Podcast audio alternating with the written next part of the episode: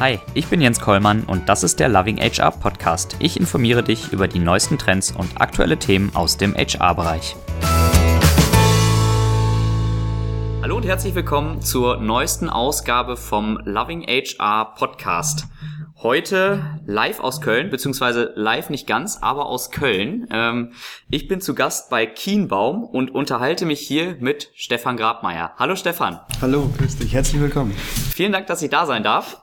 Äh, Stefan, du bist äh, auch noch nicht so lange hier. Seit Januar 2018 bist du der CIO, der Chief Innovation Officer genau. bei äh, Kienbaum, also bei der Personalmanagementberatung Kienbaum und gilt dazu als einer der führenden HR-Köpfe in Deutschland und auch als ja Vor- und Querdenker der Zukunft der Arbeit. Soweit erstmal korrekt, hoffe ich.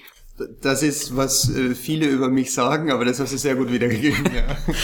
Das freut mich. Du warst vorher auch äh, unter anderem bei der Haufe Group, bei der Deutschen Telekom AG, ja. Bist dazu auch als Business Angel aktiv, äh, hast selber mal gegründet auch und bist auch Beirat in einem Startup, wenn ich das alles richtig mitbekommen habe. Ne? Genau. Also du machst eine ganze Menge. Feierst du eigentlich auch Karneval? Wir haben einen Tag vor Weiberfastnacht. Ja, das ist, also hier bin ich wahrscheinlich, äh, da passe ich überhaupt nicht in die Muster der, der rheinischen, äh, der rheinischen Karnevalskultur. Also ich habe mich schon mal an Karneval gewöhnt. Dort, wo ich herkomme, sagt man Fasching. Ähm, ich bin ja in, in, in Bayern geboren, in Ingolstadt und habe lang, lang in München gelebt. Ähm, und es gibt so, ich kann mir mit vielen Dingen, mit vielen Dingen anfreunden, mit dem Karneval noch nicht so. Von daher ist es eine Zeit, wo man in Ruhe arbeiten kann, äh, weil viele Kollegen einfach das hier genießen. Äh, macht sicherlich Spaß, ist nichts für mich. Bist schon gespannt auf morgen, weil irgendwas wird hier wahrscheinlich auch los sein, oder? Bestimmt. Also ich habe so ein paar Mails gesehen, dass hier was passiert ab 11.11 Uhr. 11, ja, ah, okay. zur Sache. Super. Ähm, ja, ich würde das Wort einfach mal an dich übergeben. Ich habe mal ganz kurz eine Einleitung gemacht, was du alles so getan hast, aber führ uns doch noch mal so ein bisschen durch deinen ja relativ ausführlichen mhm. Lebenslauf mhm. und äh, ja, erzähl uns, wie bist du zu deiner heutigen Position mhm. gekommen? Ähm, also Leben, Lebenslauf äh, ist ja schon ein paar Jahre her mittlerweile, vielleicht nur ganz kurz. Ich bin mal irgendwann im Leistungssport gestartet, äh, bin aus dem Leistungssport ähm, in, die, in die Wirtschaft gekommen habe äh, Betriebswirtschaft studiert, habe in der damals auch wirklich in der Unternehmensberatung so meine ersten Gehversuche in der Wirtschaft gemacht und gemerkt, dass das überhaupt nicht meine Welt war, weil die sehr, sehr analytisch, also eine, eine ganz stark betriebswirtschaftliche, analytische Beratung war, ähm, mit einer Unternehmenskultur, die mir überhaupt nicht gefallen hat. Also im Nachhinein weiß man immer, was tut einem gut und was nicht. Und das war so ein, ein Anker in meinem Leben, wo ich gesagt habe, das möchtest du nie wieder im Leben haben. Also nur ein Beispiel, dass man so ein bisschen die Kultur versteht. Mein Chef hat immer gesagt, nur Druck macht aus Kohle Diamanten. Und so hat er geführt. Mhm. Ähm, und wenn wir über New Work sprechen, dann äh, glaube ich, ist es nachvollziehbar, ähm, dass man nicht in so einer militanten Organisation arbeiten will. Ja. Ähm, ich bin dann über verschiedene Stationen sehr stark in diese ganze Thema Transformation und Veränderung gekommen, habe bei der Hypovereinsbank so meine ersten Konzernerfahrungen gemacht, bin dann, und das ist ganz spannend, so was du vorher auch gesagt hast, in der New Economy Zeit, das war so die, die, die, die Jahrhundertwechsel 2000er Jahre, ähm, dann ähm, zu Consors Discount Broker gekommen, also heute die Consors Bank. Mhm. Ähm, und Consors war damals in der New Economy ein Rebell in, in dem ganzen Bankenwesen. Also Karl Matthäus Schmidt, der als Student aus dem Studium heraus das Thema Online Brokerage äh, äh, gelebt und somit auch umgesetzt hat ähm, und wirklich ein Rebell in der in der ganzen Bankenszene ähm, und dort habe ich gemerkt, was es heißt in in digitalen Geschäftsmodellen in angreifenden Geschäftsmodellen, in disrupierenden Geschäftsmodellen und auch in extremen Wachstumsszenarien. Also wie ich dorthin gekommen bin, glaube ich, hat die Company 400 Mitarbeiter gehabt. Wie ich gegangen bin, äh, waren wir 1200 und ich war nur eineinhalb Jahre dort, weil der neue Markt dann zusammenbrach. Also da gab und dann somit brachen auch solche Geschäftsmodelle relativ schnell. Relativ schnell heißt, damals wurde Consors von den von BNP Paribas gekauft und ist ja heute ein sehr, sehr erfolgreiches Unternehmen. Ähm, genau, und, in, und, und bis dahin, äh, bis zu Telekom-Zeiten, Haufe und so weiter, habe ich mich eigentlich immer in diesen schnell drehenden äh, ähm, Unternehmen, teilweise Startups oder schnell wachsenden Unternehmen, als auch in den großen Konzernen bewegt. Mhm. Und das zeichnet mich, glaube ich, schon aus, so über die letzten 20 Jahre hinweg, dass ich beide Welten sehr, sehr gut verstehe, dass ich oft ein Brückenbauer für diese beiden Welten bin und ich glaube dadurch auch viele Dinge, wenn wir über New Work, wenn wir über neue Arbeitsmethoden und so weiter, die in den richtigen Kontext setzen können, mhm. was nicht viele können. Ja. So. Und das vielleicht so ein kurzer Abriss zu meinem Lebenslauf. Ja. Sehr spannend. Also äh, du hast tatsächlich ja wirklich vom Startup über das schnell wachsende, reifere Startup bis zum Konzern und jetzt Beratung alles mitgenommen. Genau. Und jetzt Beratung, vielleicht nochmal kurz, ähm, warum bin ich hier? Hier bei Chiembaum und äh, das ist immer auch sehr, sehr spannend, wo, wo, wo das announced wurde, haben mich viele gesagt, äh, viele aus meinem Netzwerk und Kunden gefragt, sagen, oh, du gehst zu Chiembaum, ja? Also eine der ersten Reaktionen war, verträgt dich Chiembaum eigentlich schon? Mhm. Ja? Äh, was mir immer so ein Schmunzel ins, ins, ins, ins Gesicht gebracht hat. Und vor zwei Jahren ähm, war ich das erste Mal in Berührung und da hätte ich es mir auch noch nicht vorstellen können. Ich habe aber gemerkt, und das Unternehmen ist in einer ganz spannenden Phase, nämlich in, in, einem, in einem Generationswechsel auf der einen Seite. Also Fabian, der äh, jetzt Chiembaum in der dritten Unternehmer, in der, in der, also in der dritten Generation als Familienunternehmen übernommen hat, und Jochen Chiembaum, der das Unternehmen ja lang, lang geführt hat jetzt. Die beiden haben sich ja vor vier Jahren eine vierjährige Übergangsphase gegeben und diesen Prozess super toll und wirklich sehr, sehr vorbildlich auch gestaltet. Und so seit zwei Jahren kann man sagen, hat Fabian ist immer stärker in diese CEO-Rolle auch äh, hineingewachsen und dadurch auch viel verändert. Und in diese Veränderungen, in diese Ausrichtung von New Kienbaum, da glaube ich, passen meine Themen einfach sehr, sehr gut rein. Und somit diese Chief Innovation Officer Rolle, die gab es vorher auch nicht, also auch das ist neu. Mhm. Aber das ist auch ein ganz starkes Zeichen dafür, wo will sich Chiembaum hinentwickeln und wie will sie sich zum Thema Innovation und Digitalisierung ihres eigenen Geschäftes fortentwickeln. Ja, mit dir gibt's bei Kienbaum den Chief Innovation Officer und mit mhm. dem Fabian Kienbaum dann noch den CEO, den mhm. Chief Empowerment Officer. Mhm, das heißt, da denkt ihr auch schon anders als viele andere Unternehmen. Ja, also Empowerment ist, ist wirklich eins unser, was im Markenkern und auch in der in der gesamten Haltung auch wirklich verankert ist. Wie empowern wir die Menschen, die People, die Organisationen? Wir stehen für People und Organisation. Das, das, ist, das ist unser Kerngeschäft. Wir sind rund 650 Mitarbeiter weltweit ähm, und wir kümmern uns genau um die People und Orga-Themen. Und ja, Punkt. genau. Und es gibt viel zu tun. Es gibt sehr viel zu tun. Äh, Stefan, du hast mir die Vorbereitung sehr, sehr einfach gemacht, sage ich mal. Ich ähm, habe gar nichts gemacht, hast du gemacht.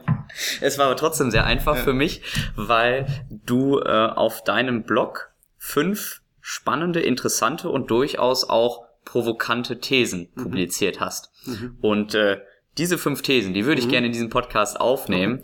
Ich glaube, dass die genug Gesprächsstoff für viele Podcasts bieten würden. Wir versuchen das mal in einem abzuhandeln. Ja. Mhm. Ähm, die erste deiner Thesen ist, dass die Digitalisierung unser Leben erleichtert und trotz des Wegfalls von Arbeit in einigen Bereichen neue Arbeitsplätze und ein besseres Leben schafft. Mhm. Allein die These wirft bei mir zahlreiche Fragen auf, ähm, angefangen damit, was für dich eigentlich Digitalisierung bedeutet, weil ich habe das Gefühl, oftmals hört man, ja, wir telefonieren jetzt mit einer Software und nicht mehr mit dem Telefon und wir verschicken unsere Gehaltsabrechnungen jetzt digital und drucken die nicht mehr aus. Also wir sind bei der Digitalisierung vorne dabei und, und äh, gestalten den digitalen Wandel mit. Mhm. Wie ist das aus deiner Sicht? Ist das Digitalisierung? Ja, Digitalisierung ist erstens mal nichts Neues. Das haben wir ja schon so rückblickend die letzten drei bis 55 Jahren ungefähr. Also Digitalisierung ist auch vieles, was du jetzt angesprochen hast, ja eine Weiterentwicklung von Software und von, von, von Technologie darin. Und ich glaube, das alleine, das ist immer eine Herausforderung und äh, auch in den Zeiten, die wir jetzt sind, also wir werden nie mehr so langsam uns fühlen, wie wir heute sind, weil es immer schneller funktioniert. Also ich glaube, das, das ist eine der großen Herausforderungen. Aber wenn wir, in, wenn wir über diese digitale Transformation auch sprechen, dann ist es ein, aus meiner Sicht ja ein bisschen mehr.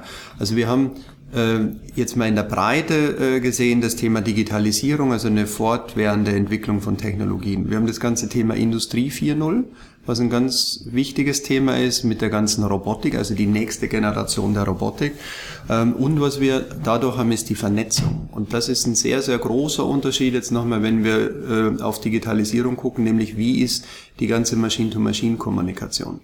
Und wenn man diese drei Komponenten zusammennimmt, ja, dann kommen wir in völlig neue Modelle hinein, in völlig neue äh, Anwendungsszenarien hinein. Ähm, und letztendlich ist es das, mal vereinfacht gesprochen, wenn wir über Digitalisierung im weitesten Sinne auch sprechen, dann ist es auf der einen Seite ein technologisches Thema und oftmal wird es nur daran festgemacht. Jetzt gucken wir aber immer von der People-Perspektive drauf. Ähm, und dann würde ich sagen, ist es aus meiner Sicht ein Verhältnis von 30-70. Also wir sprechen bei über 30 Prozent über Technologie und über 70 Prozent, also wesentlich höheren Anteil darüber, was macht es mit uns? Was macht es mit uns als Mensch in unserem Alltag, in unserem Einkaufsverhalten, in unserem Kommunikationsverhalten, in unserem Arbeitsverhalten, im Umgang, in Arbeitsmethoden, in Führung und und und. Und das ist aus meiner Sicht ähm, ja, und da stehen wir ganz am Anfang. Also da haben wir gerade mhm. mal gelernt, mit, mit manchen Dingen damit umzugehen. Aber das ist die große Revolution, die uns noch bevorsteht. Mhm. Inwiefern erleichtert die Digitalisierung aus deiner Sicht auch unser Leben? Der Begriff wird ja fast inflationär genutzt. Überall trifft man auf Digitalisierung. Ähm, ich habe das Gefühl, manchmal kann der ein oder andere dieses Buzzword auch schon gar nicht mehr hören, mhm. Digitalisierung. Aber was sind die, was, was für Vorteile bringt Digitalisierung für uns mit? Also in erster Linie ist, ist all das in der Prozessautomatisierung, ich glaube, das, was uns das Leben leichter macht. Ja.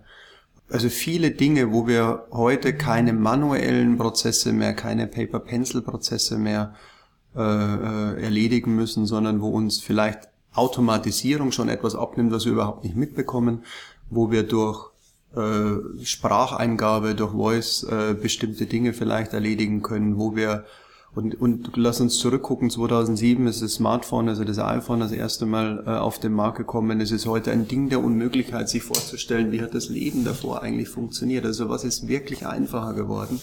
Ähm, ich glaube, da gibt's ganz, ganz, ganz, ganz viele Beispiele aus dem Alltag. Ähm, der Umkehrschluss und jeder Trend hat ja immer einen Gegentrend, was ja auch passiert ist. Ähm, dass wir natürlich in einer unglaublichen Vielfalt von Digitalisierung stecken und eigentlich von einer von einem äh, völligen Overflow von von von vielen Dingen. Und das sieht man auch. Also ich erinnere mich, wenn wir 2007 zurückgucken, ja, ähm, und du standst mit Kollegen irgendwo zusammen oder warst beim Event oder irgendwo, dann war es, gab es nichts Tolleres zu erzählen, was für coole Apps man hat. Ja? Und ähm, wenn man auf die Handys geguckt hat, dann waren tonnenweise von Apps drauf. Ja? Wenn du heute guckst, es ist eigentlich ein permanentes Reduzieren, ein Reduzieren auf das Wesentliche, weil wir es in unserem Alltag ja überhaupt nicht schaffen. Und das ist die Frage der Erleichterung. Was erleichtert mir mein Leben? Es erleichtert mir nicht, dass wir äh, 10 Millionen Apps im App Store haben, ja, sondern wo ist mein Filter sozusagen aus diesem ganzen, ähm, aus dem ganzen Wust, äh, den, den, den, den es gibt, wo ist mein Filter und was sind meine drei bis fünf Anwendungen, die mir mein Leben leichter machen. Mhm. Und diesen, diesen Schritt zu gehen und sich nicht einzunehmen lassen von Technologie, sondern das für sich als, ein, als eine Erleichterung zu sehen, das ist eine große Herausforderung. Das müssen wir auch lernen, also auch ich selbst, ja. ja. Ähm, und nicht umsonst gibt's Gegentrends, ja, diese ganzen Digital Detox Trends, diese wirklich Seminare und Bewegungen, ja, wo du weg, wo du wirklich äh, sehr äh, hart teilweise Menschen entfernen musst von ihren Devices, damit sie in der Lage sind, äh, mal wieder in, in, in, in andere Sphären ohne digital zu denken. Ja, absolut. Ähm, magst du dran gehen oder? ähm, ja, das, das finde ich auch ganz spannend. Ne? Auf der einen Seite, ähm, unser Leben wird zunehmend digitaler, aber ja, für viele Menschen, ähm, ich meine, dadurch entstehen ja dann solche äh, Digital-Detox-Seminare äh, und so weiter, ne? Scheint es irgendwie an so einem Punkt auch angekommen zu sein, wo man sagt, nee, das, das ist mir auch zu viel irgendwie. Ich möchte ja. das wieder reduzieren. Ja. Also ich, ich glaube, es ist, es ist ganz wichtig und ähm, also wenn wir auch auf, äh, mal auf Methoden gucken, ähm, dann ist es ja zum Beispiel so, dass du in, in diesen humanzentrierten Methoden, also im Design Thinking ja, oder in, in, in intuitiven äh, Analysemethoden und so weiter, die wir viel einsetzen, ja sehr stark zum Haptischen kommst. Also wenn du Design Thinking Prozesse gestaltest, dann ist das ja erstens mal nichts Digitales. Wenn du digitale Geschäftsmodelle baust, dann fangen die erstmal nicht digital, sondern sehr, sehr haptisch an. Und ich glaube, auch das ist ein enorm wichtiger Punkt. Wie verändert sich unsere Arbeitswelt? Nämlich von den stark verkopften Methoden, wo wir herkommen. Und wir kommen aus einer sehr kognitiven Welt die letzten Jahrzehnte hinweg. Und ich würde mal sagen, die meisten Managementmethoden basieren auch auf diesen kognitiven Methoden. Ne? Ähm, es geht immer stärker in die Richtung von intuitiven Analysen und diesen humanzentrierten äh, Themen, weil wir Komplexität in der wir in der Welt, in der wir uns befinden, jetzt systemtechnisch betrachtet sind wir in einer komplexen Welt, wir die die Probleme nicht mehr mit mit mit komplizierten äh, Verfahren und Analysemethoden lösen können. Und das merke ich immer wieder, dass diese, dieses, dieses Begreifen und ich meine jetzt wirklich angreifen, ja, diese, diese Dinge haptisch zu machen und nicht digital zu haben, ein enorm wichtiger Vorteil ist, um, um, um neue Lösungen zu entwickeln. Das dann wieder zu überzuführen in, in Tools und, und, und digitalisierten äh, Abläufen ist was anderes. Aber ich glaube, diese Verbindung, ja, diese hybriden Welten zwischen Haptik, Intuition, Empathie, mhm. ja, all diese Dinge gepaart mit Digitalisierung, das ist eigentlich diese Beidhändigkeit, die, die wir in unserem Alltag brauchen. Hm, also Stichwort Ambidextrie, kommen, genau. kommen wir jetzt drauf. Ne? Ja. Großes Thema auch aktuell für viele Organisationen.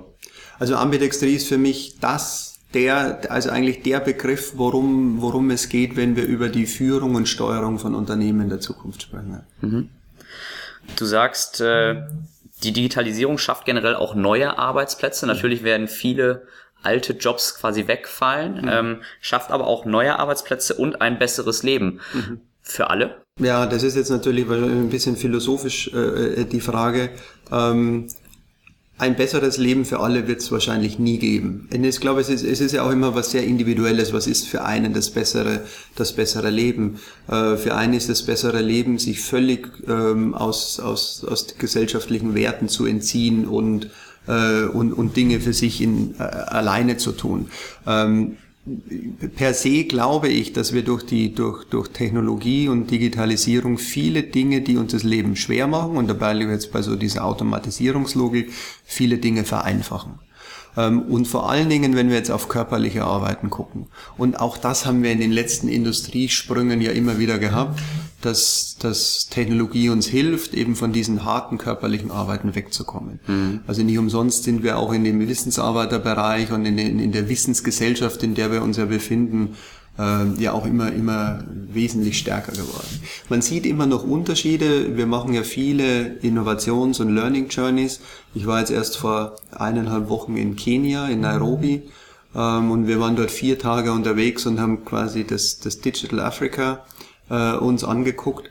Und wenn man auf so einen Kontinent guckt, also wir, wir, sind im Silicon Valley, wir sind in Japan, wir sind in China, ja, wir sind in Tel Aviv, also wir kennen viele dieser ähm, ich sage mal, der eher ähm, äh, hochentwickelten Industrienationen äh, und der, der noch nicht so weit entwickelten äh, Nationen wie jetzt Afrika, siehst du noch eine, eine, eine ganz, ganz andere Vielfalt. Und wenn du wenn du dort auf die Arbeitsmarktsituationen und auf Arbeitsplätze und auf Arbeit per se guckst, ja, äh, dann merkst du, wie wichtig Technologie ist, um Menschen zu helfen, aus diesen, dieser brutalen körperlichen Arbeit rauszukommen, ja. die wir natürlich auch haben. Ja. Wenn du heute noch in, in guck dir nur Pflege an, ja? also wie, wie, wie hart körperlich Pflegearbeitsplätze zu, zu, zum Beispiel sind. Ja? Ähm, und wie, äh, wie, wie kann Technologie dort eine Unterstützung sein. Also von daher sehe ich das Positive daran. Mhm. Bereich Pflege, Unterstützung sein, aber wahrscheinlich niemals vollkommen ersetzen. Ne? Insbesondere ja. im Bereich Pflege, weil einfach dieses Humane da eine große Rolle spielt. Enorm. Ja. Und, und ich glaube auch in allen, in allen anderen, in allen anderen Dingen. Also nimm nur das Beispiel äh, Amazon, äh, und den, den ersten äh, unbemannten Store. Ja? Also das äh, lief ja jetzt ein Jahr lang, war sie ein Pilotprojekt, jetzt vor ein paar Wochen haben sie in Seattle ihn auch wirklich live, äh, live gestellt. Ähm, Nur übrigens, es wird viel über den, den, äh, den, den Amazon Store, äh, äh das gibt's in China schon viel, viel länger, ja? Mhm. Ähm, äh, einen, einen vollautomatisierten äh, Store, ähm, es berichten nur wenig drüber, das nur am Rand. Ja.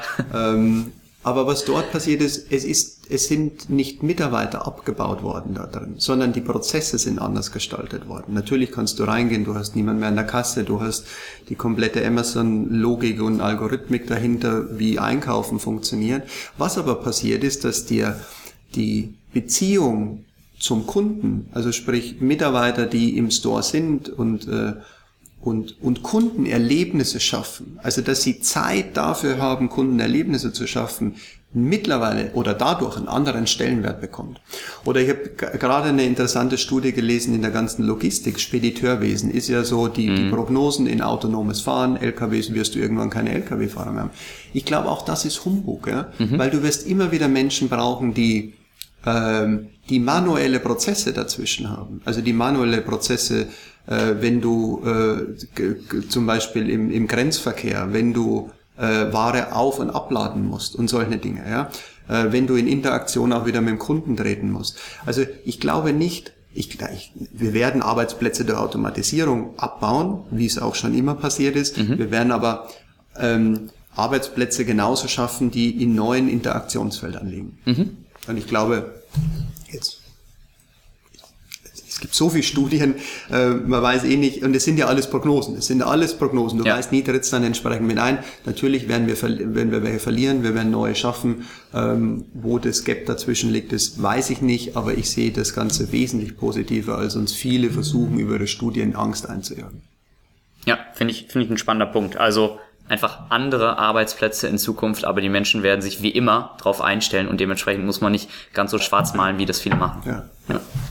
Okay, kommen wir zu deiner zweiten mhm. These, Stefan, nämlich, dass zukünftig erfolgreiche Unternehmen sich nicht nur an ihren Produkten orientieren, sondern zu 100 Prozent an den Bedürfnissen und Vorlieben ihrer Kunden orientieren mhm. sollten. Mhm. Mal ganz doof gefragt, sollten sie das nicht jetzt schon tun?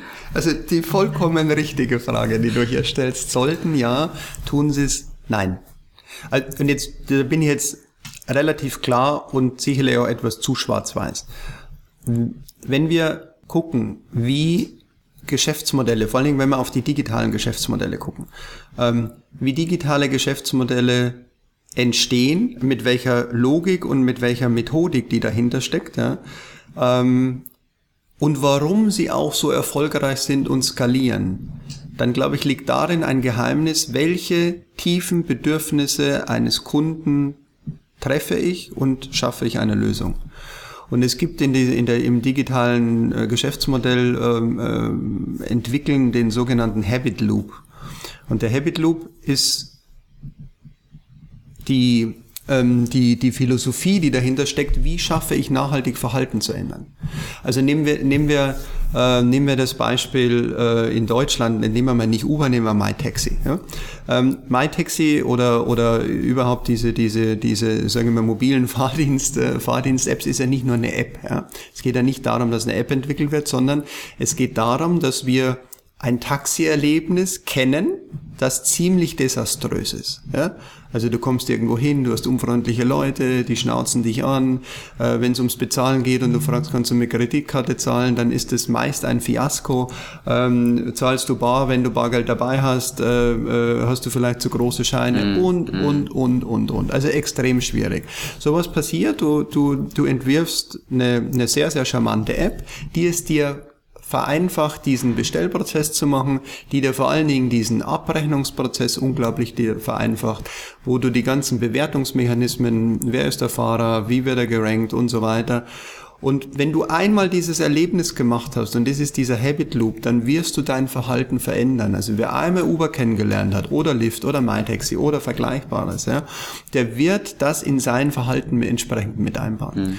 Und diese Veränderungen, die Google mit uns machen, die Facebook mit uns machen, die Amazon mit uns macht, und, und, und, das sind die sind so auf, auf, den, auf den Kundenbedürfnissen aufgebaut. Und was ich damit nur sagen will, ist, ich glaube nicht, dass wir und ich gucke jetzt mal auf deutsche und europäische Unternehmen, ähm, diese, dieses Gen in uns haben, permanent nur an den Kundenbedürfnissen äh, uns zu orientieren. Und da schaue ich einfach auf die Prozesse. Meistens werden Innovationen von innen heraus getrieben, weil Menschen aus einem Unternehmen meinen, sie wissen es besser, was ihre Kunden wollen.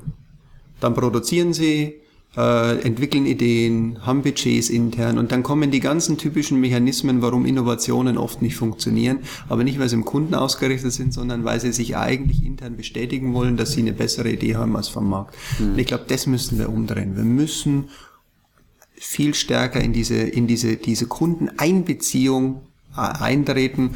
Und das ist erstens ein Haltungsthema, ein methodisches Thema und es dreht manchmal die Haltung, die wir äh, in in den Unternehmen haben, um.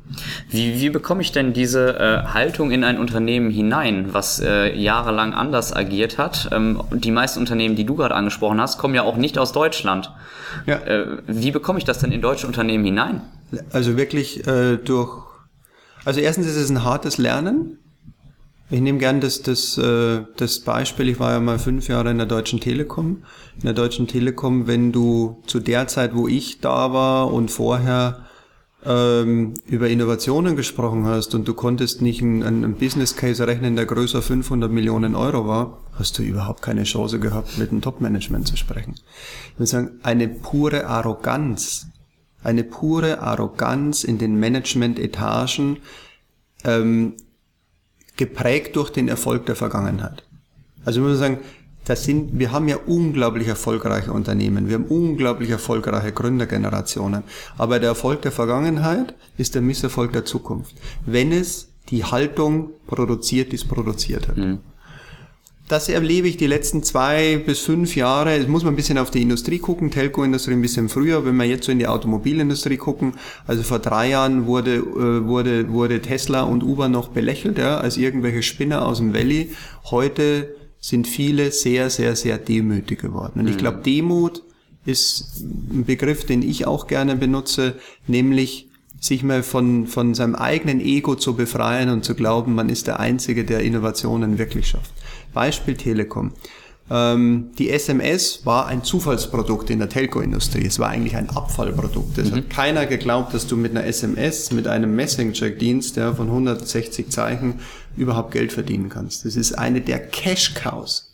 Immer noch, war es noch, war es schon viel, viel mehr mhm. gewesen. Und jetzt stell dir vor, du kommst als Vertreter eines, als, als CEO eines DAX-Konzerns, ja, bleiben wir Telekom oder vergleichbare andere, ja, mit 250.000 Mitarbeitern, 70 Milliarden äh, Umsatz, äh, in ein kleines Startup mit 30 Mitarbeitern, das WhatsApp heißt im Silicon Valley. Und die erklären dir, ja, ähm, dass sie mit ihrem Messenger-Dienst die, die, die Welt aus den Angeln heben. Dann nimmst du das nicht ernst.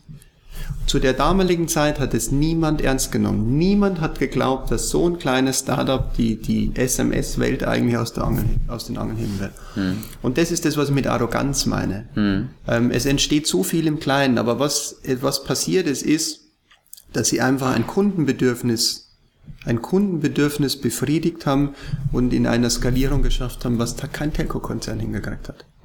Und auch dafür abgewatscht wurden. Hm. Also wirtschaftlich meine ich jetzt. Ja. Und ich glaube, das müssen viele lernen, die, die, die Demut, ähm, sich auch mit den kleinen, diese kleinen Ideen, diese kleinen Pflänzchen, sich darauf einzulassen und dafür zu sorgen, dass, äh, dass Ideen einfach Wachstum, ja, dass, dass du, dass du wachsen kannst, dass du, dass du äh, äh, Ideen spinnen kannst und, und eigentlich darauf setzt, was greift mein Unternehmen an zukünftig. Mhm.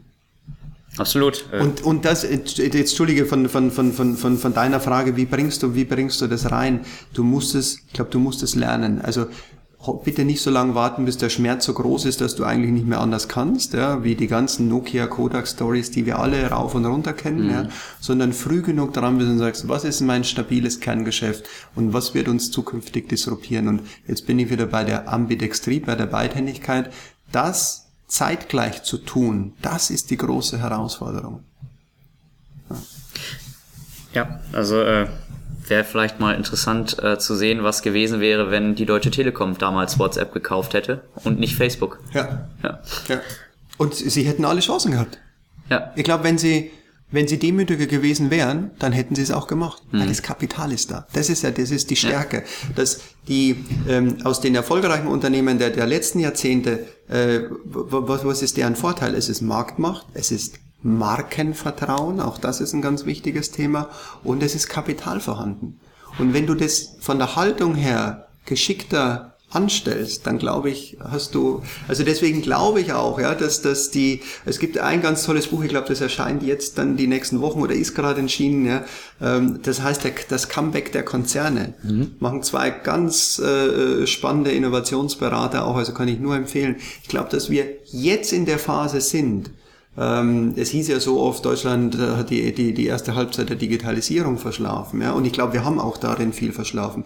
Aber dass wir von der Haltung jetzt in andere Bereiche reinkommen, nämlich zu sagen, wir sind, also das Ego etwas zurückzuschrauben ähm, und, und, und, und, und, und offener zu sein, wie, wie man neues Geschäft gestalten kann. Mhm.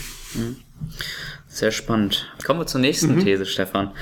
Du sagst, dass vielfältig und divers zusammengestellte Teams bessere Ergebnisse als homogene mhm. Experten erzielen. Mhm. Was bedeutet für dich in diesem Kontext überhaupt vielfältig und divers? Ich glaube, das ist ein gesellschaftlich extrem wichtiges Thema.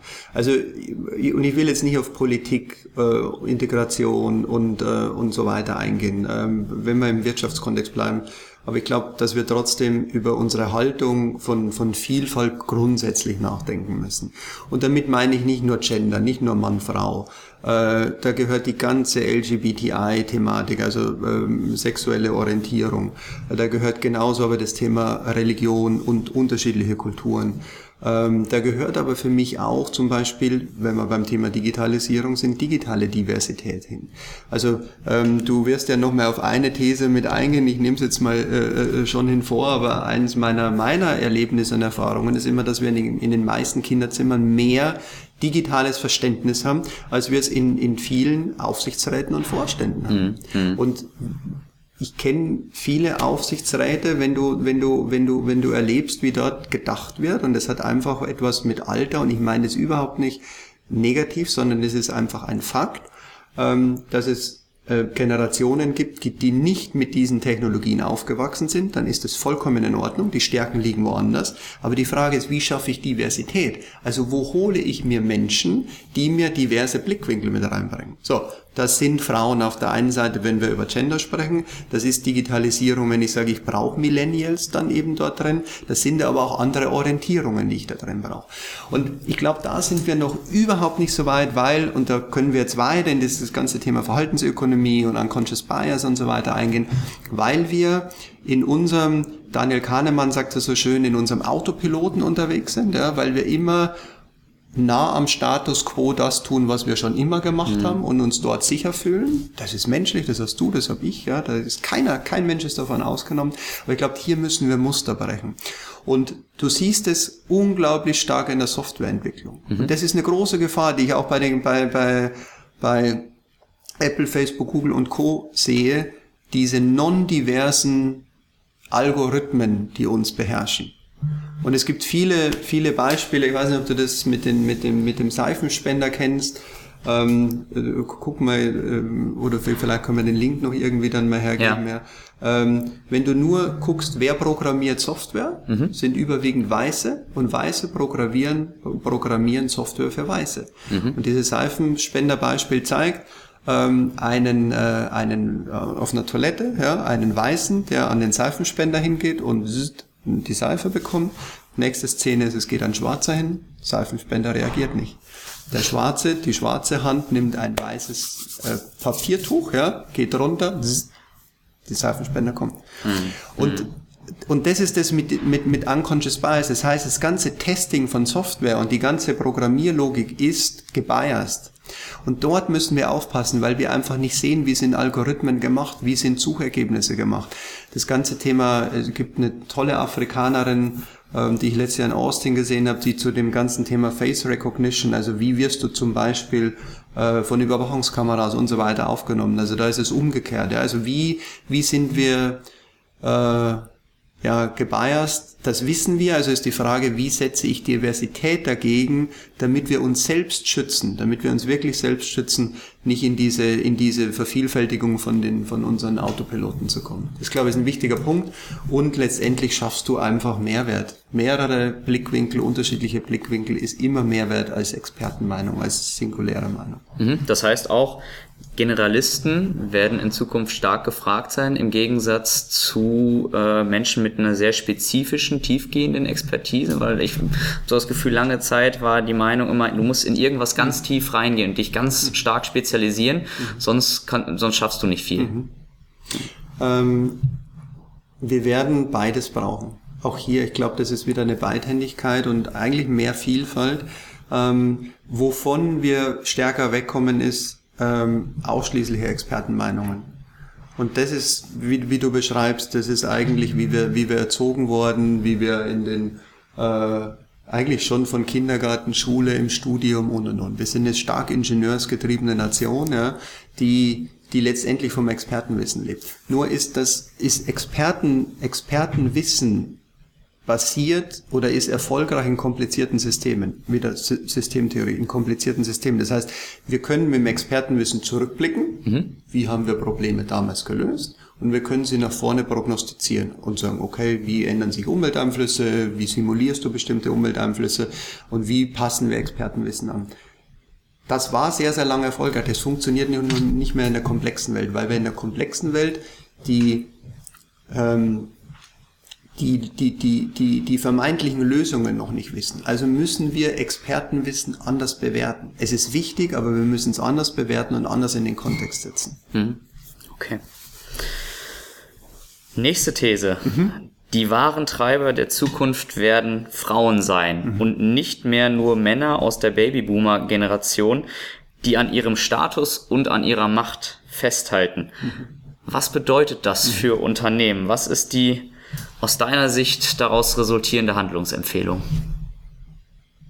Es gibt ein, ein ganz spannendes Zitat, äh, das hat der Axel Weber, Verwaltungsrat der UBS mal, oder zumindest habe ich es von ihm gehört, ich weiß nicht, ob es auch von, von ihm ursprünglich ist, der gesagt hat, mit Lehman Sisters hätte es die Finanzkrise nie gegeben und Lehman Brothers, die ja äh, mit Auslöser waren. Oder wenn man diese ganze, in die ganze, und ich glaube die Finanzbranche und die, dieses Investmentbanking und die Machenschaften und die Gier, die dort in diesen Systemen steckt, das ist ja eine, eine Testosteron- und, und männerdominante äh, Zocker-Community, anders kann man es, glaube ich, gar nicht formulieren, die ja ein, eine komplette Weltwirtschaft äh, enorm getroffen hat. Mhm. Und so gibt's wahnsinnig viele Beispiele. Ich, glaube, und das, da, bleib, da bin ich wieder bei der Verhaltensökonomie, dass wir allein durch männerdominante Systeme ähm, zukünftig auch nicht erfolgreich, weiter erfolgreich sein können oder, oder Zukunft sichern können, sondern dass wir das, Gott sei Dank, wie Frauen auch anders denken, ähm, das in, ein, in, in einer, ich sage mal, in einer diversen Betrachtung äh, äh, äh, uns angucken müssen. Und ich habe es vorher erläutert, es geht mir nicht nur darum, jetzt ähm, den Frauenanteil zu erhöhen. Ich glaube, dass das enorm wichtig ist. Und wenn wir in die DAX-Welt, und es, es besteht nicht nur alles aus DAX, aber es ist, dort haben wir einfach die meisten Zahlen, ähm, in die DAX-Welt gucken und wir liegen irgendwo um die 6,3 Prozent mhm. von Frauen äh, äh, von, von, von, äh, in, in, in den Vorstandsbereichen, dann ist das ein Armutszeugnis. Wir haben uh, annähernd 50 Prozent der Weltbevölkerung sind Männer und Frauen. Wir haben 6 Prozent irgendwo in den Führungsetagen. Das darf es nicht geben. Das, das, das kann gar nicht sein. Dass wir biologisch andere äh, äh, Rollenverteilungen haben, ist klar, äh, dass wir vor allen Dingen in Deutschland aber noch in einem Rollenverhältnis leben, das, mhm. äh, das wirklich jahrzehntelang alt ist, wenn wir in, in, in andere Länder gucken. Und hier müssen wir einfach aufräumen. Hier müssen wir besser werden. Und es gibt viele Initiativen, aber viel ist Marketing, viel sind Lippenbekenntnisse, viel greift noch nicht. Bin ich wieder das Verhalten letztendlich an, den Autopiloten. Und ich glaube, wir brauchen dort ähm, einen Musterbruch in bestimmten Dingen, um Verhalten zu ändern und um Frauen mehr Chance zu geben, in relevante Entscheidungen Einfluss nehmen zu können. Mhm. Ganz spannend. Du hast das ähm, Beispiel äh, Banken gerade angesprochen. Mhm. Gerade jetzt äh, geistert ja die Nachricht herum, Deutsche Bank macht Verlust, aber zahlt wieder ordentlich Boni.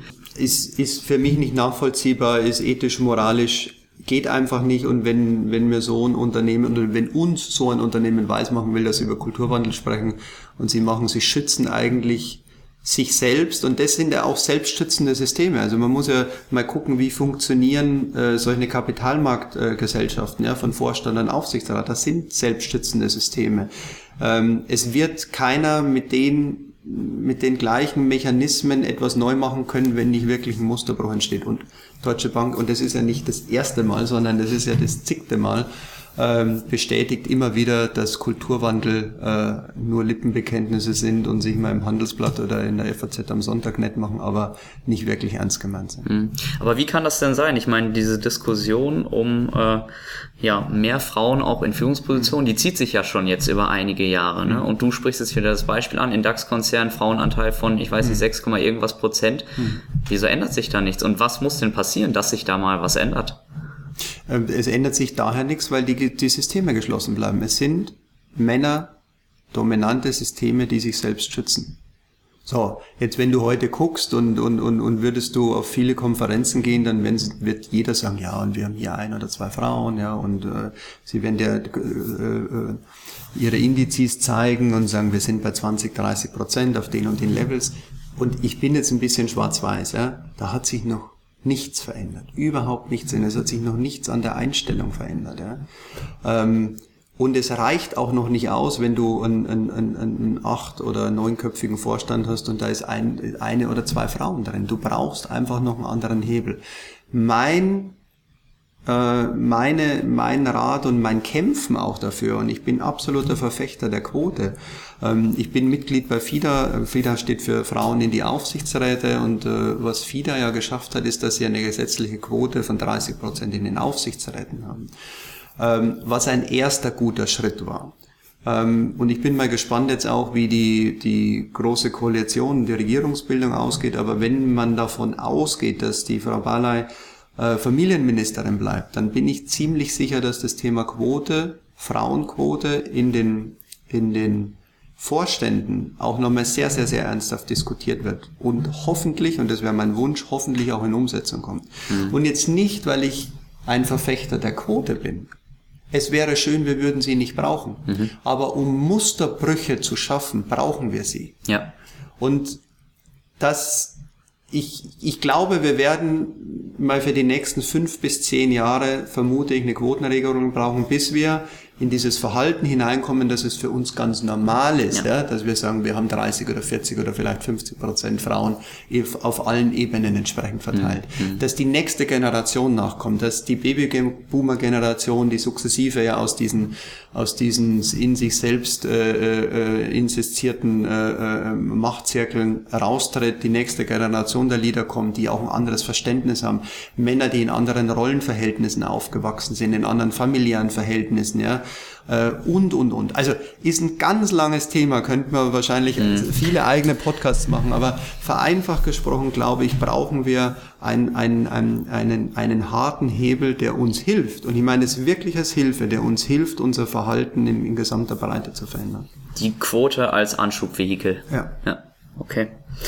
Äh, die äh, letzte These hast mhm. du schon selbst äh, mhm. kurz angesprochen, dass in den meisten Kinderzimmern mehr digitales Wissen besteht als in vielen Vorständen oder Aufsichtsräten.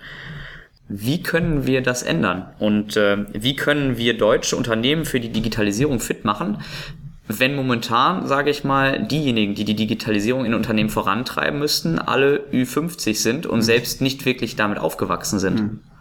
Was per se ich, ähm, was nicht negativ ist, ja, mhm. weil das ist einfach Fakt. Das, mhm. so, so ist es. Ähm, die Frage ist ja, wie gehst du damit um? Welche Haltung hast du? Also es ist ganz spannend. Wir hatten vor zwei Wochen mit äh, einem Konzern und seinen 100 Top-Führungskräften. Also es ist ein Konzern, viele hunderttausend Mitarbeiter. Wir haben aus der ganzen Welt gab's äh, eine große Veranstaltung und wir haben mit allen Vorständen äh, dort eine Learning Journey gemacht. Wir waren in Berlin unterwegs und wir haben sie mit Themen in Berührung gebracht, wo sie ziemlich selten normal in Berührung kommen. Unter anderem, ich gebe nur zwei Beispiele. Wir hatten einen Experten, ähm, ist wahrscheinlich eine der Koryphäen in der Blockchain mhm. da aus New York, der Munib Ali. Ähm, und wir hatten einen Online-Gamer, einen Profi-FIFA-Gamer, mhm. ne, unter 18, mehrfacher Millionär. Ja. Ähm, so, und in diesen Sessions, ähm, also die meisten Männer, es war ein männerdominierter Konzern, die finden natürlich FIFA und Fußball cool, ja. Ja. Ähm, war das eine und Blockchain ist ja noch ein bisschen hartes Thema. Die meisten verstehen Blockchain ja noch nicht wirklich und was du daraus machen kannst, vor allen Dingen, was es für die Konzernwelt bedeutet und für Geschäftsmodelle, die dahinter stehen. Und in beiden Sessions, wo ich drin war, gehen die Vorstände raus und sagen, und das war wirklich, das fand ich sehr gut, reflektieren zu sich selbst, zu sagen, wir verstehen überhaupt nicht, was hier passiert. Blockchain habe ich null Ahnung gehabt, bevor ich überhaupt hier reingegangen bin. Und ich verstehe es immer noch nicht wirklich. Ja? Gaming, okay, ich habe verstanden und meine Kids gamen und und und. Aber dass hier ein unter 18-Jähriger sitzt, der Millionen Verträge hat, der Fußballstadien füllt, wo 60, 70.000 Menschen in ein Stadion gehen, weil Online-Gamer auf der Leinwand spielen. Ja? Ähm, und zu sagen, wenn wir das nicht verstehen, wie wollen wir eigentlich ja, sozusagen unser Unternehmen weiter ausrichten? Und das klingt immer blöd, würde ich das sagen. Deswegen zitiere ich jetzt das, was die Vorstände dort gesagt haben. Aber genau das ist es. Und es heißt, verstehen heißt erleben ausprobieren. Das sehen wir in unseren Learning Journeys immer wieder. Wir machen die ja nicht, weil wir einen Silicon Valley Tourismus machen oder eine Reiseagentur sind, sondern weil wir Menschen rausbringen wollen aus ihren Räumen, aus den Konferenzräumen. Das lernst du auch nicht in der Konferenz. Da kannst du dir noch 100 Top-Speaker einladen. Es ist vollkommen uninteressant, was die dir auf der Bühne erzählen, weil du es nur kognitiv verarbeitest. Du musst erleben, du musst eintauchen, du musst mit den Menschen reden, du musst vielleicht auch ausprobieren. Nur mal als ein, als ein, als ein äh, äh Beispiel, das, das Thema Coding ist ein enorm wichtiges Thema. Ähm, und es reicht halt nicht aus, nur darüber zu reden, sondern wir machen in unseren, in unseren Experience Learning Maßnahmen wirklich auch Coding-Kurse. Mhm. Ja, wir gehen her. Und wir hatten cool. einen Vorstand eines DAX-Konzerns, der mit dem Thema Gaming, wir haben einen halben Tag Workshop Gaming gemacht, ja. Und nicht nur spielen, sondern auch, wie programmierst du sowas? Und erst dann, glaube ich, bist du in der Lage, mal einzutauchen und zu verstehen. Vergleichs mit dem Autofahren, du kannst über die tollsten Automodelle sprechen, wenn du keinen Führerschein hast, nützt dir das überhaupt nichts. Mhm. Du musst einmal durch die Fahrschule gehen, das machen und dann entscheidest du, wie viel du fährst. Hm. Wie können die äh, HR-Bereiche in den Unternehmen äh, unterstützen äh, beim ja, bei der digitalen Transformation und dafür sorgen, dass äh, auch ja letztendlich die Positionen mit den mit den richtigen Leuten besetzt werden. Unterstützen ist ist zu wenig, mhm. glaube ich. Ich glaube, also erstens, wir brauchen ein neues verändertes, ein verändertes Rollenverständnis von HR.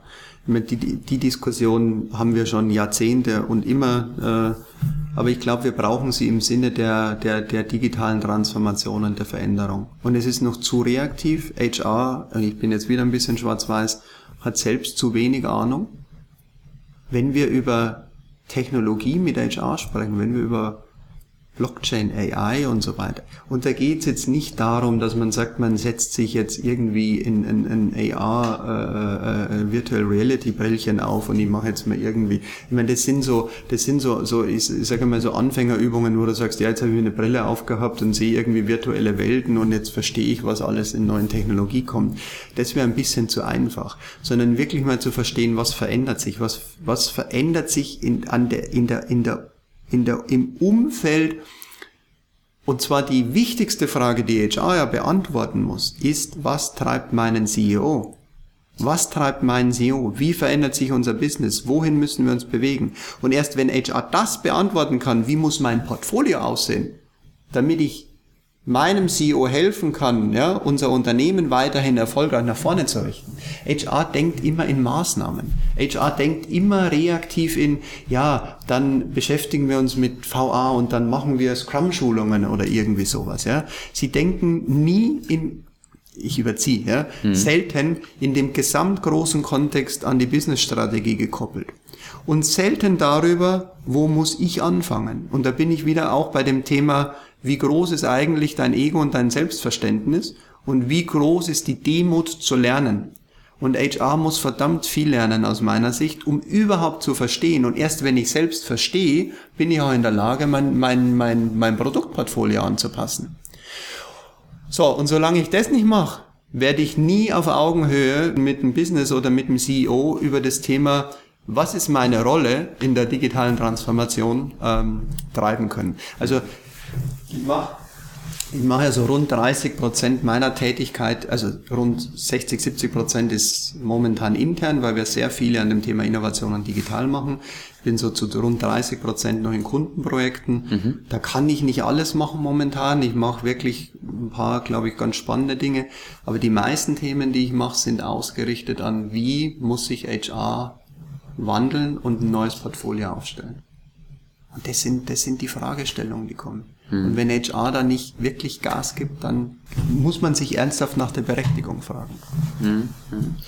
Ähm, das ist eine ganz schöne Überleitung äh, zu, zu meiner letzten Frage. Du ähm, stehst viel in Kontakt mit ganz unterschiedlichen Unternehmen, die wahrscheinlich vor vielen ähnlichen Herausforderungen, aber natürlich auch nochmal vor unternehmensspezifischen Herausforderungen stehen und ähm, hebst ja mit deinen Thesen auch immer wieder so ein bisschen den Zeigefinger ne? und versuchst so ein bisschen zu sensibilisieren, vielleicht auch aufzuwecken. Hm.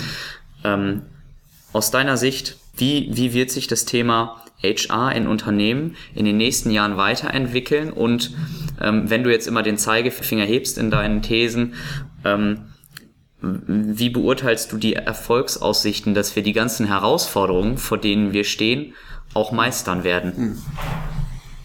Also der Zeigefinger ist, ähm, es ist ein Appell an uns alle und da beziehe ich mich genauso mit ein. Also ich bin, ich komme aus der Zunft der HR und Organisationsentwicklung. Ich habe eine wahnsinnige Leidenschaft. Ich sehe aber auch die Notwendigkeit des, der, der, der Veränderung. Und ich sehe aber auch eine, eine ganz klare Gefahr drin, wenn wir es nicht tun, dann muss sich HR wirklich die Frage stellen, wozu gibt es uns eigentlich noch? Also machen wir noch ein Service Center für die transaktionalen Services, okay, auch selbst das kann ich auslagern, oder habe ich nicht ähm, wo sind meine Gestalter der Zukunft und muss das unbedingt in HR liegen? Also ich glaube, das ist eine grundlegende Frage und äh, das ist nicht so, also das stellen sich viele CEOs die Frage. Ja wozu brauche ich das eigentlich noch? Und es wird immer dann gestellt, wenn der Mehrwert einfach nicht klar ist. Also von daher dieses, diese, ähm, wo, wo ist die Zukunft? Die Zukunft liegt darin, und das, da komme ich jetzt zum Anfang nochmal zurück, dass wir ja nicht nur über Technologie sprechen, sondern dass wir über People, über die Veränderung der, der, der Arbeitsweisen, Kommunikationsweisen und der, der Gesamtgestaltung von, von, von Unternehmenssteuerung und Führung ja letztendlich sprechen. Ja, und wenn nicht HR, ja, wenn nicht HR, wer soll es denn dann gestalten? Also von daher sehe ich die Rolle wirklich in dieser Gestalterrolle. Ähm, aber dazu muss mehr passieren, es muss mehr nach vorne gerichtet sein, es muss mehr kreativ sein, es müssen neue, es muss ein neues Portfolio her und somit sich auch ein neues Selbstverständnis. Da müssen vielleicht ein paar Köpfe raus, die jetzt drin sind. Auch da, wir haben genauso Bereinigungsprozesse, wir haben genauso eine Beidhändigkeit dort drin. Und es gibt ein paar Prozent sicherlich unglaublich spannende Köpfe in HR, Frauen wie Männer. Ich sehe da auch, auch wirklich, also wir bei dem Thema vorher, vorher Frauen auch waren, ganz spannende, mutige äh, Leaderinnen, die, die, die, die, die das Thema treiben ähm, ja, ich, ich, da gibt es kein Patentrezept, sondern ich glaube, es muss jeder für sich einfach sich selbst auf den Prüfstand stellen, ja? sich selbst an sich selber, an sich selber. Das ist wie beim Sportler, immer wieder zu überprüfen, wo bin ich, wie gut bin ich, wie ist mein Umfeld, wo werde ich besser. Guck mal den Roger Federer an, ja, der in, in einem hohen Sportleralter, ja, so ja. in einem hohen Sportleralter eigentlich sich permanent rund erneuert ähm, dann glaube ich, ist das ein wunderschönes Beispiel eigentlich dafür, mhm. ähm, wie das HR für sich auch tun könnte. Mhm. Mit diesem schönen Beispiel, denke ich, können wir Schluss machen. Ja. Stefan, herzlichen Dank für die spannenden Impulse, Einblicke und auch ähm, für ja, dein fortlaufendes Mahnen, Aufwecken, Sensibilisieren. Ich glaube, das ähm, tut äh, der deutschen Unternehmens- und HR-Landschaft sehr, sehr gut. Ich danke dir, schön, dass du, äh, dass du hier warst, dass wir uns auch mal persönlich kennenlernen konnten und äh, ja, danke an die Zuhörer ähm, und äh, wer äh, sag mal Infos braucht, glaube ich, kriegt man ja viel über Loving HR und äh, ansonsten, wer Lust hat, guckt in meinen Blog. Absolut, verlinken wir auch nochmal in den genau, Show Notes. Äh, einfach dann äh, Genau, ansonsten bin ich in sozialen Medien gut zu finden. das bist du, das kann ich bestätigen. Ja. Stefan, herzlichen Dank. Danke dir. Und viel Spaß beim Karneval. Ja, sehr gut, danke. Das war's für diese Woche mit dem Loving HR Podcast. Wenn dir der Podcast gefallen hat, freue ich mich sehr über eine 5-Sterne-Bewertung. Ich freue mich aber auch ansonsten über Feedback, Kommentare, Fragen und Anregungen. Gerne eine Mail an jens.kollmann at lovinghr.de. Folge mir gerne auf gängigen Social Media Kanälen wie beispielsweise Facebook, Twitter, LinkedIn und Xing. Schau auf meiner Website vorbei unter lovinghr.de oder abonniere meinen Newsletter und WhatsApp-Service. Alle Links sind auch nochmal in den Shownotes hinterlegt. Vielen Dank fürs Zuhören und bis zum nächsten Mal beim Loving HR Podcast.